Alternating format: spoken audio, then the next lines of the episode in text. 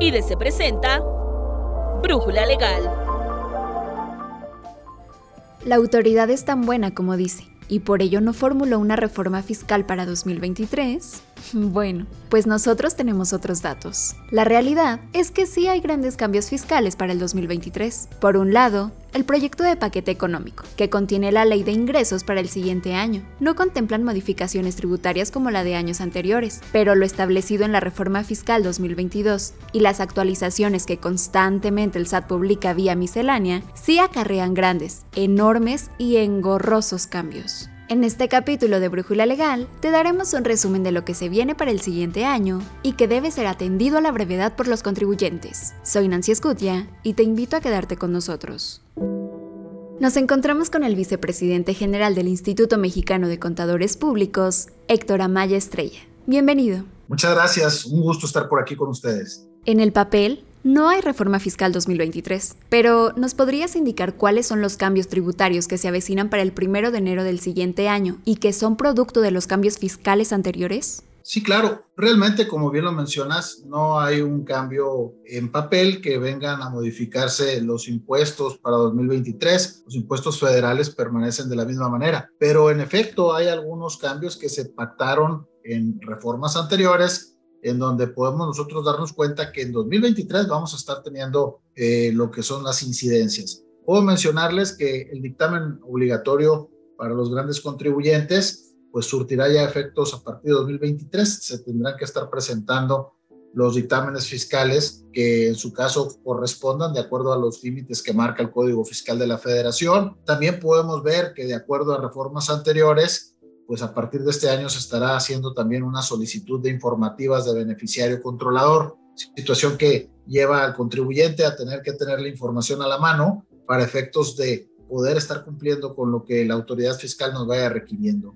Además, habrá más facultades de comprobación por medio de las cuales se estará robusteciendo en materia de deducciones la materialidad de las operaciones. La autoridad fiscal tendrá más facultades a partir de 2023 para estar haciendo este tipo de revisiones. Debo mencionar también que en materia internacional, eh, nosotros vemos que tendremos a partir de 2023 el impuesto mínimo global, que es un tema que estará afectando a las empresas multinacionales y tendremos que estar siguiendo, ¿no? Siguiendo muy de cerca. No podemos dejar de, de omitir que también entre los cambios que vemos que se estarán desdoblando a partir de este próximo año, será pues la continuidad al tema de cartas invitación, que ya está previsto desde años anteriores, pero seguirá siendo parte del trabajo fuerte que tendrá la autoridad para poder fiscalizar a los contribuyentes. En esencia, eso es lo que nosotros vemos en cuanto a reforma fiscal, pero déjame adicionar algo.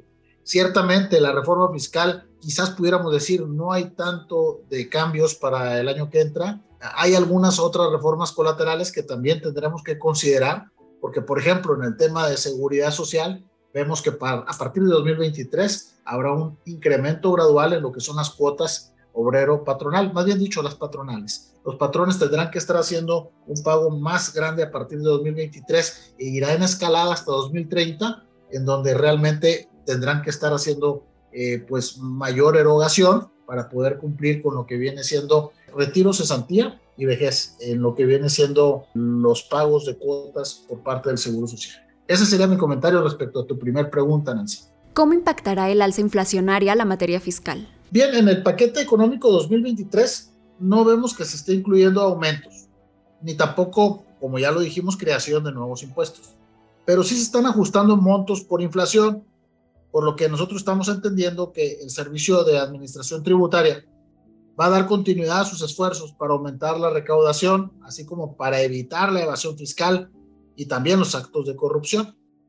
Si nos vamos en concreto al impuesto especial sobre producción y servicios, sí vemos que se dará un incremento en algunas tasas, dado que el pago de este impuesto debe estar siempre actualizándose considerando los efectos de la inflación.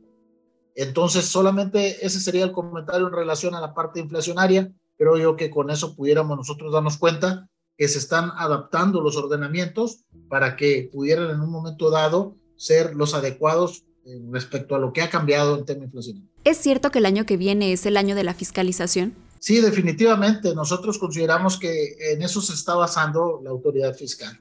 Va a continuar robusteciendo sus facultades de comprobación y realmente pues la fiscalización a través del CFDI, que es el ADN de toda operación, será eh, lo que viene a detonar toda esta práctica que tendrán nuestra, nuestras autoridades. Y nos lo deja ver muy claro, está buscando tener mayores ingresos que los que tuvo en su presupuesto de ingresos en 2022, o sea, están creciendo para 2023 sus expectativas. Y también no está haciendo cambios en lo que viene siendo las leyes fiscales, si no está aumentando impuestos y realmente está viendo que su perspectiva de cobro será mayor, pues mucho será por el apoyo que tendrá de la fiscalización para lograr estos objetivos. Por eso se le ha denominado 2023 el año de la fiscalización. ¿Crees que se logre recaudar lo precisado en la ley de ingresos? Fíjate que yo veo que en 2022 ya se logró el presupuesto.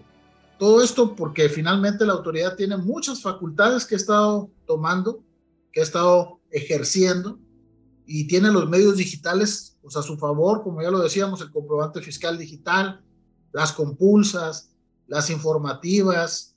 Por lo tanto, pues la respuesta es definitivamente sí. En 2023 nosotros consideramos que siguiendo esta misma lógica, lo que está pronosticando recaudar será alcanzado. Se anunció con bombo y platillo al reciclo, pero existen varios rubros de este régimen que la autoridad busca corregir desde las misceláneas fiscales. ¿Cómo consideras esta práctica y cuál sería la principal recomendación que el IMCP le hace a la autoridad? Bueno, más que una recomendación, yo creo que serían algunas consideraciones, ¿no? Debemos de tener ajustes en el régimen simplificado de confianza en la resolución miscelánea 2023, por ejemplo, como el caso de la disminución de anticipos en el pago provisional, en lo que son las sociedades civiles. Hay algunos temas que han quedado inconclusos y que pues tenemos mucho por hacer.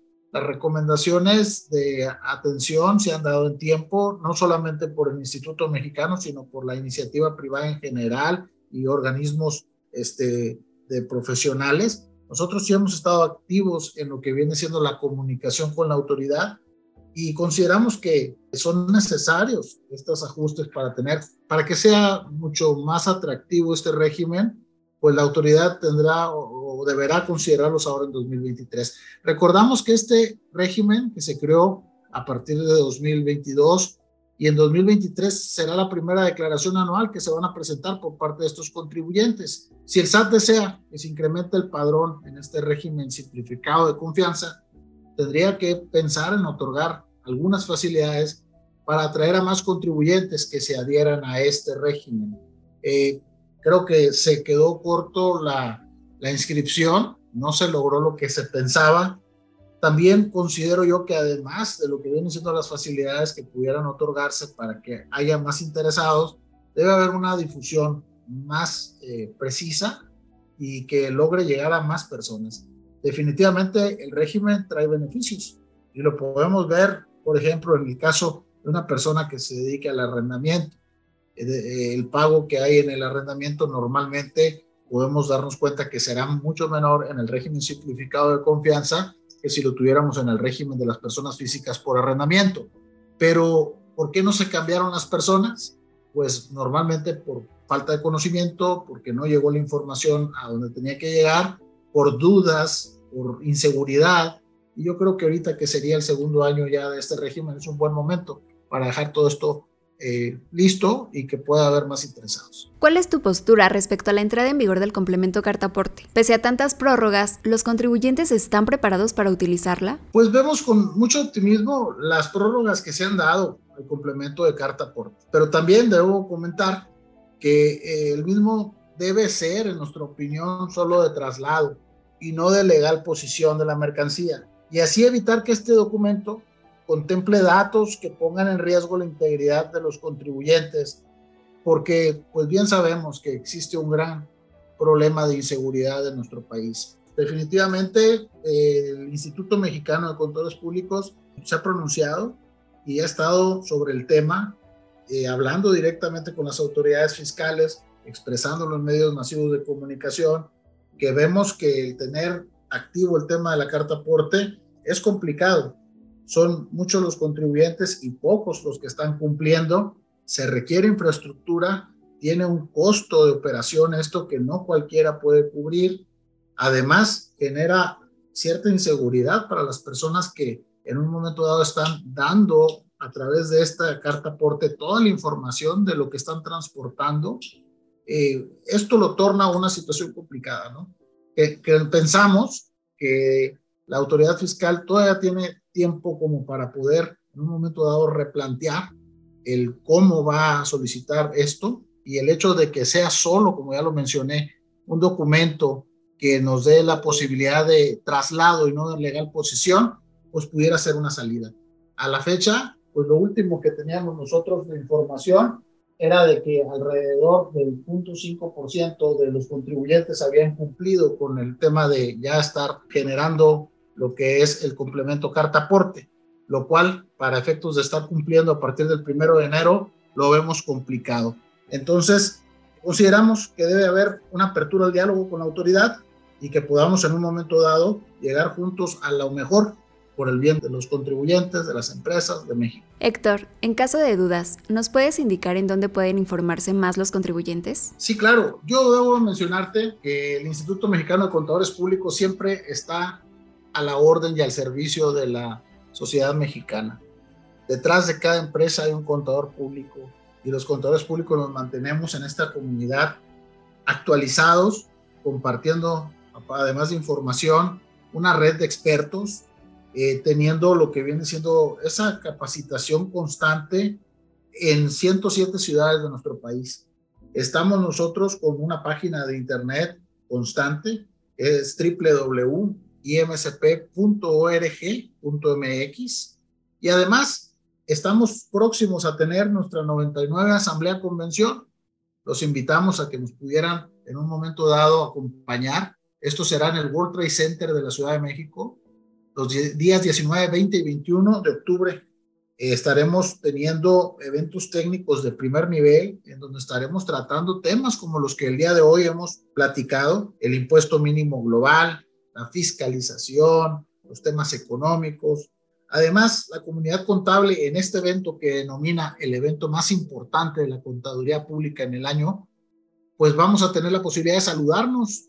Tendríamos más de 1.500 asistentes en donde estarán estudiantes, este, profesionistas de todo el país.